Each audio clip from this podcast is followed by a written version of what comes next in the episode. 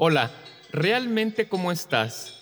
Mi nombre es Luis Novoa López, bienvenidos al segundo capítulo de Animis Movere.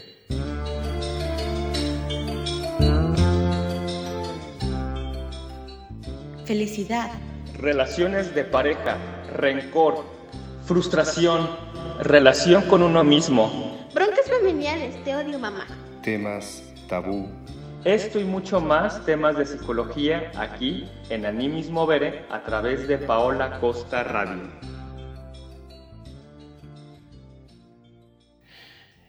No sé si recuerdas que en el primer capítulo hablamos del principio. Definimos el principio como concepto en su significado más profundo y como metáfora en nuestras vidas, que es el punto de partida de algo y significa también em, los fundamentos en los que basamos nuestro proyecto de vida y cualquier cosa que queramos emprender, es decir, cuáles son los principios que voy a seguir para alcanzar X objetivo.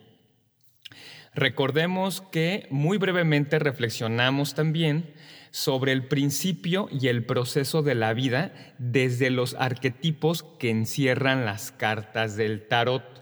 Las cartas del tarot como símbolos de los procesos de la vida humana. En ese sentido lo manejamos, no de ningún otro. Describimos la carta número cero, describimos la carta número uno y estábamos describiendo la carta número 13 que es la muerte. Ahí nos quedamos. Y hablaremos también de la carta número 21 que es la del mundo. Si no recuerdas qué fue lo que describimos en torno a la carta número 0 y la carta número 1 y sobre la definición del principio. Por ahí hicimos como un resumen de cuál es el objetivo de este canal te invito a que te regreses al primer capítulo y lo cheques. O si esta es la primera vez que tú escuchas este podcast, eh, eh, este canal, te invito a que cheques el primer capítulo y de paso también el trailer. Y si bien no vamos a hablar del principio ya definiéndolo como concepto, porque ya lo hemos hecho, vamos a hablar más bien eh, de lo que sigue del principio, de lo subsecuente, eh, de la conclusión. Em, vale la pena eh, pensar, por ahí habíamos hecho una reflexión de cómo habías tú iniciado el año. Recordemos que empecé, empezamos a hablar del principio. ¿Por qué era relevante? Porque acabábamos de iniciar el año, el año, el año 2021. estábamos iniciando el año nuevo, según la cultura china, en el mes de febrero. Eh, es el inicio, el principio también de este canal, eh, por eso era la relevancia de hablar del principio. Y aunque pues ya no estamos tan al principio, pues de alguna manera sí estamos todavía en el primer trimestre pues de este año, eh, yo los había invitado a reflexionar cómo estábamos iniciando este año 2021 y cómo estábamos terminando el año pasado, complicado, que fue el 2020. Y bueno, de aquí, a partir de aquí nos arrancamos para hablar de la carta número 13, que es la muerte. Como habíamos comentado, la carta número 13 del tarot no es la carta más desastrosa. La carta de la muerte no nos habla de destrucción, no refiere la muerte física, ni nada por el estilo. La carta de la muerte es un símbolo que en el tarot significa eh, el cegar, el terminar una etapa. Eh, comenzaré eh, describiendo cómo es esta carta. Yo aquí tengo en mis manos un mazo de, que creó el dibujante Robert M. Place él además de retomar toda la simbología del tarot, inserta también además otros símbolos muy interesantes. De hecho, en, el que, en la edición que yo tengo, él inserta símbolos eh, de la cultura griega que al final de cuentas a nosotros como pues, occidentales nos atañe mucho. Y bueno, es un personaje regularmente, pero yo lo que estoy viendo en este momento es un personaje andrógino, es un personaje que no podemos, no es fácil describir su edad, Eso nos invita a pensar que la muerte no respeta edades y no respeta si es hombre o mujer o género, lo que sea. Es un proceso natural de la vida, la muerte, tanto física, eh, bueno, sobre todo física. Pero la muerte en el tarot lo que significa es, em, al final de cuentas, este personaje, se me, olvidó comentar que el personaje lleva consigo una guadaña. Este instrumento, eh, instrumento punzo cortante que consiste en una vara larga y en el extremo superior de esta vara hay una cuchilla larga de una sola, de un solo filo, como curvo, que sirve para cortar la hierba. Es como un hacha, como un machete en, México, ¿no? Los machetes, que vas cortando tú la hierba, la hierba mala, los arbustos, ¿no? Son instrumentos que sirven para la siega. Es decir, ¿qué es la siega? Y es la cosecha, es cuando recoges. Este personaje que yo veo en la carta del tarot está cortando una rama seca, eh, que no tiene pues, hojas, obviamente, y hay un ave volando por encima de este personaje que se agacha para arrancar con una de sus manos una planta y con la otra sostiene la guadaña. Esto nos sugiere que es el término de la cosecha, nos sugiere el arrancar lo que no sirve, terminar con lo que no hemos terminado, si bien la invitación en un inicio era cómo inicias este año y que para iniciar, para tener un buen principio, a veces es necesario dar eh, por terminado ciertas situaciones, ciertas relaciones, ciertas etapas, cerrar ciclos. Por ahí hablamos, de ahí, eh, mencionamos el tema de la ansiedad, ¿no? Si bien la ansiedad es un tema muy amplio que no no lo voy a tocar en este momento de una manera eh, eh, profunda, no es el tema, pero una de las muchas razones por las cuales uno puede estar ansioso es el que uno tenga en mente, inconscientemente también, temas o etapas no concluidas. O sea, que hay esta sensación de que algo falta y muchas veces eso que falta es concluir, concluir procesos. La muerte nos sugiere en el tarot el término, darle término a eso, eh, cerrar ciclos, para poder iniciar otros nuevos. Es despejar la tierra para dar lugar a lo nuevo que van a ser.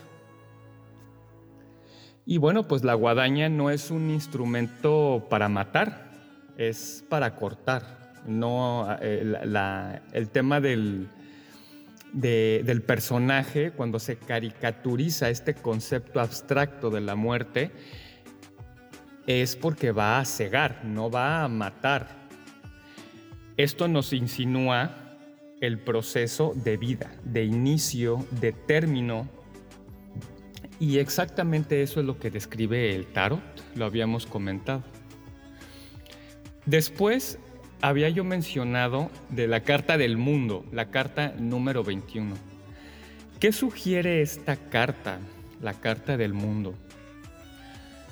Por, ahí habíamos comentado que en el Génesis, que es el Génesis es el principio de este libro sagrado de la Biblia, nos habla de la creación del mundo, de la creación del universo, eh, nos habla de que la tierra estaba desordenada y vacía.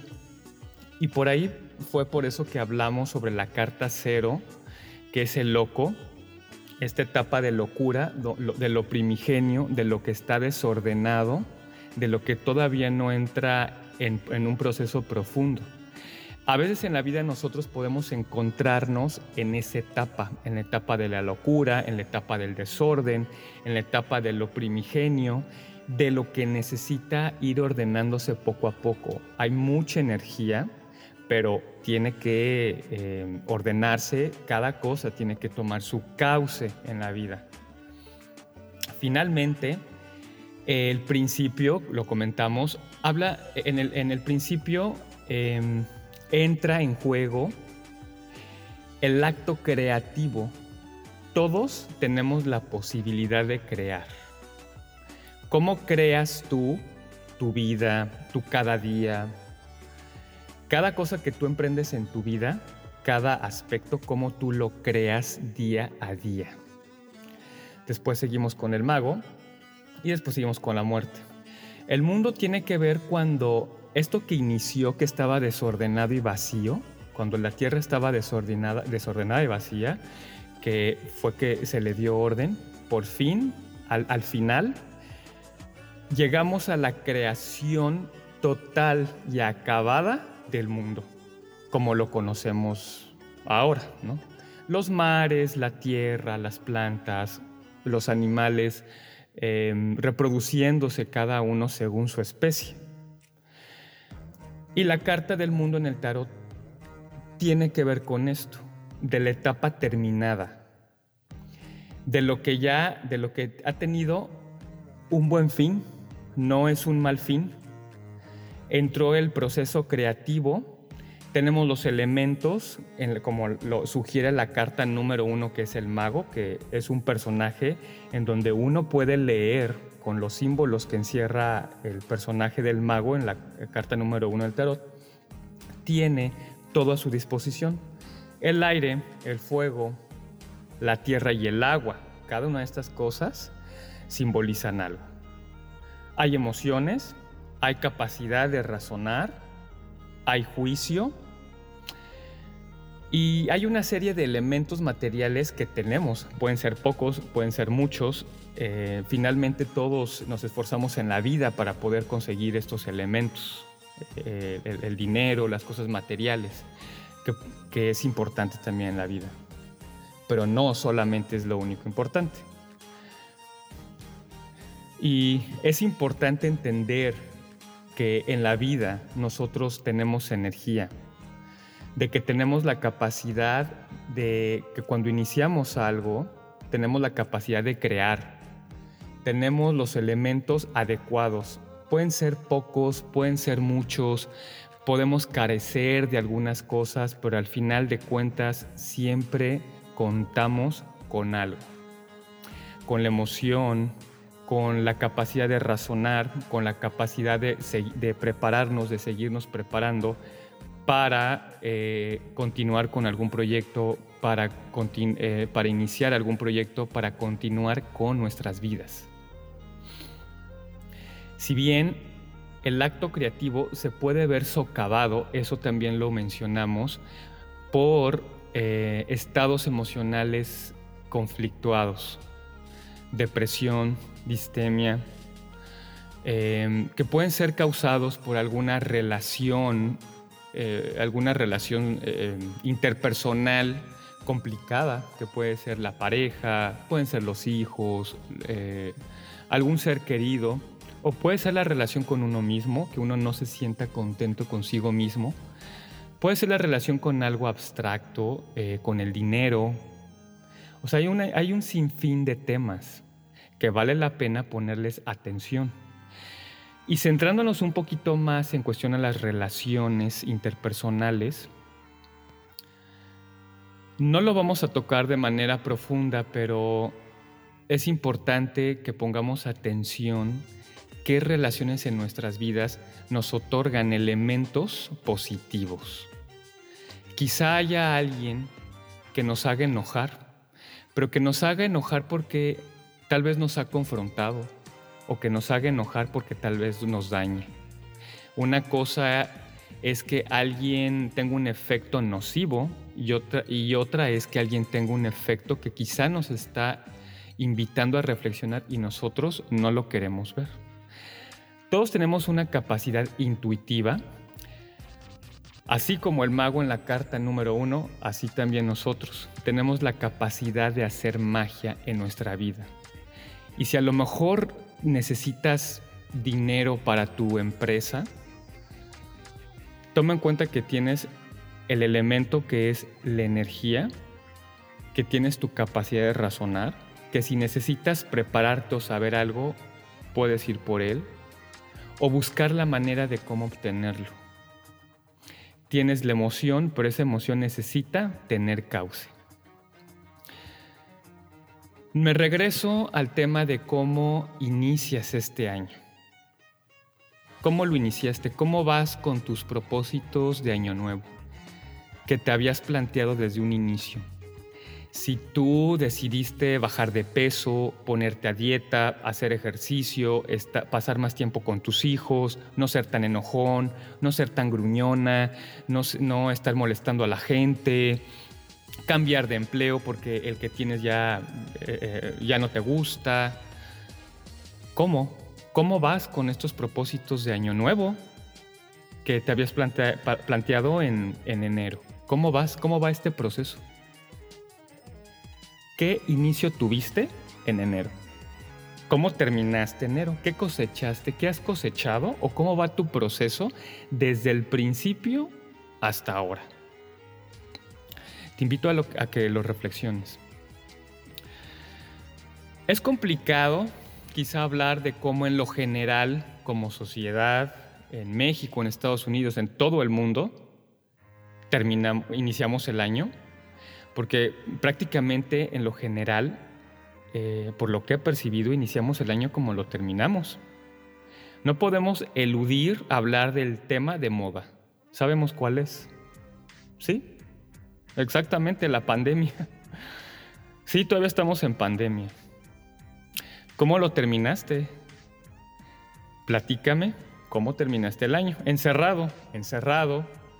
Muchos perdimos trabajo, el ingreso, la mitad o más eh, de la mitad del ingreso, tu negocio, ¿qué es lo de menos? Muchos perdimos a un ser querido, familiares, amigos, conocidos, vecinos, compañeros de trabajo.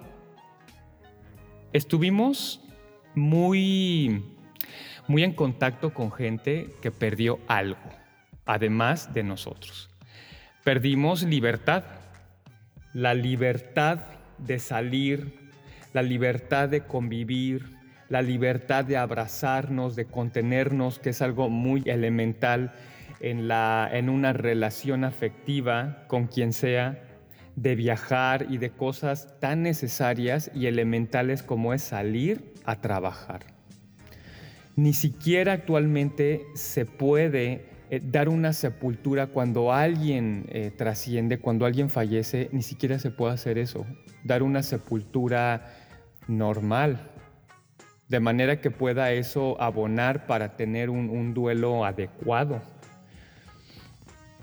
Más allá de hablar eh, de esto que, que hemos perdido en este momento, a un año de estar en alerta por pandemia, porque en este mes de marzo ya cumplimos un año al menos en México, prácticamente en Estados Unidos también. E, en el mundo, unos, unos entraron en alerta desde enero, febrero, pero en general, a este mes de marzo del 2021 tenemos un año en pandemia. La reflexión es, ¿qué es lo que recoges de un año para acá, en este primer trimestre de año, ¿Cuál es tu cosecha? ¿Qué, es lo que estás cosechando? ¿Qué es lo que estamos cortando con esa guadaña? Después, claro, de haber pataleado, de echarle la culpa al gobierno, a Bill Gates, a los chinos, a la sopa de murciélago, eh, al, eh, al, Club Bilderberg, etcétera, etcétera, etcétera, de haber pataleado, de haber hecho nuestro berrinche, que sin duda cuando algo malo pasa, una de las primeras reacciones que tiene el ser humano es ¿a quién le he hecho la culpa de esta frustración que estoy teniendo? Porque, está, porque hemos visto que la pandemia es algo universal, que a ricos y a pobres les ha afectado, a todos, y no sabemos a quién echarle la culpa de esto. Quizá la haya, quizá no, se puede pensar, no es el tema, ni quiero polemizar porque, e, en, este, en este tema específicamente, porque no es el, ni el tema, ni, ni el medio, eh, ni el propósito del canal. Va más allá de, de quién es el culpable, de si esta pandemia es algo natural o es algo planeado. Aquí lo importante es analizar eh, qué oportunidad nos está dejando la pandemia, porque, si, porque sabemos que la pandemia algo bueno nos ha traído. Una de ellas es una nueva forma de cómo significar la vida en este momento. De repente se viene algo, la pandemia, que nos obliga a quedarnos en el adentro. La reflexión tiene que ver con una energía femenina.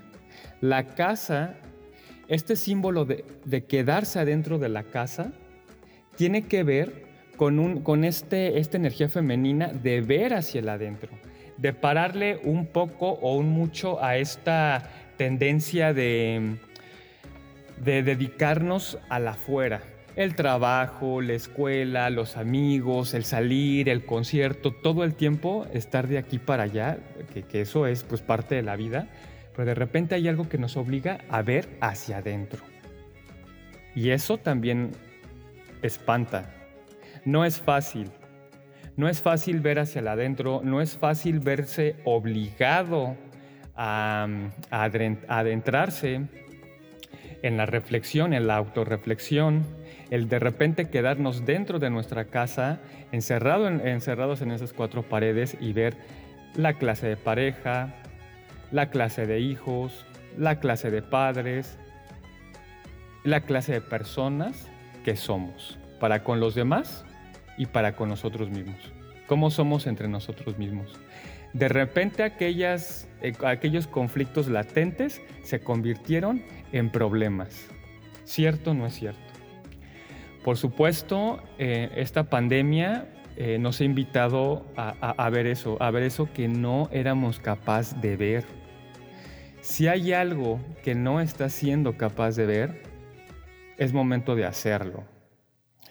Porque más allá de, verlo perdido, más allá de habernos enojado con la vida, hasta con Dios, de por qué pasa esto, ¿qué es lo que, qué es lo que nos ha permitido ver esta pandemia que no habíamos visto estando en el adentro? Por otro lado, em, es importante ver lo bueno, hay que hablar de lo bueno que nos ha dejado todo esto. Eh, la pandemia nos ha invitado a ver el apoyo que los demás necesitan de nosotros y finalmente descubrimos que somos seres vulnerables y que todos necesitamos de todos. Y concluyo con esta reflexión haciendo un resumen. No solamente veamos y, no solamente seamos conscientes de lo que hemos perdido, sino también de lo que hemos ganado sino también de lo que todo esto nos puede hacer reflexionar. Eh, reflexionar aquello que hemos podido ver y que no habíamos visto. O que debemos de tratar de ver, reflexionar aquello de lo que no nos hemos dado cuenta. Muchos a partir de esta pandemia, como decía hace un momento, resaltaron muchos conflictos que se convirtieron en problemas matrimoniales, eh, entre padres e hijos, entre amigos, etc. Porque no había de otra. Pese a que eso puede sonar como negativo, yo creo que es una ganancia, porque nos da la oportunidad de arreglar aquello que no estaba arreglado, aquello que estaba pendiente. Y también, y también por supuesto, a poder emprender aquello que a lo mejor no, habíamos, no nos habíamos atrevido a hacer. Pudiera también haber pasado que, que era el momento de, hacer cosas que, de las cuales nosotros esperábamos tener todo el tiempo para, para hacer y, y, no hicimos nada, ¿no? Sin embargo, yo creo que no. Porque al principio, como no, uno no está acostumbrado a vivir en esta situación, por eso yo no estoy a favor de que se le llame la nueva normalidad, porque no es normal estar en una pandemia. Para nada es normal. Si algo no has hecho todavía y que puedes hacer, hay que hacerlo.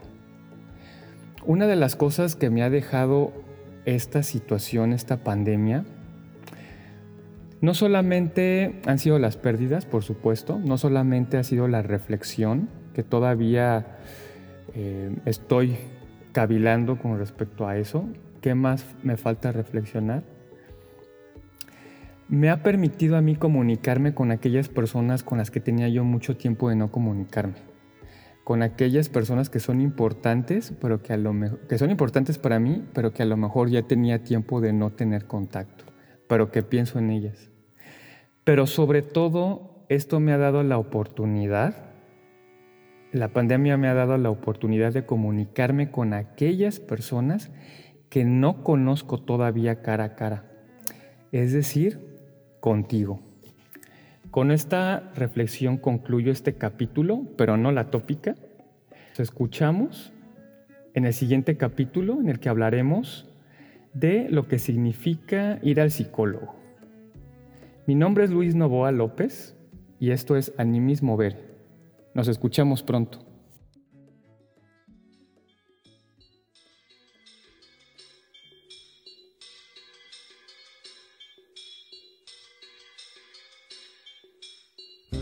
Porque aún hay mucho más que trabajar en uno mismo para mover el alma, te invito a seguir el proceso todos los lunes a través de Spotify y iTunes, en este tu espacio Animis Movere porque nada humano me es ajeno. Hasta la próxima. Esta es una producción de Paola Acosta Radio.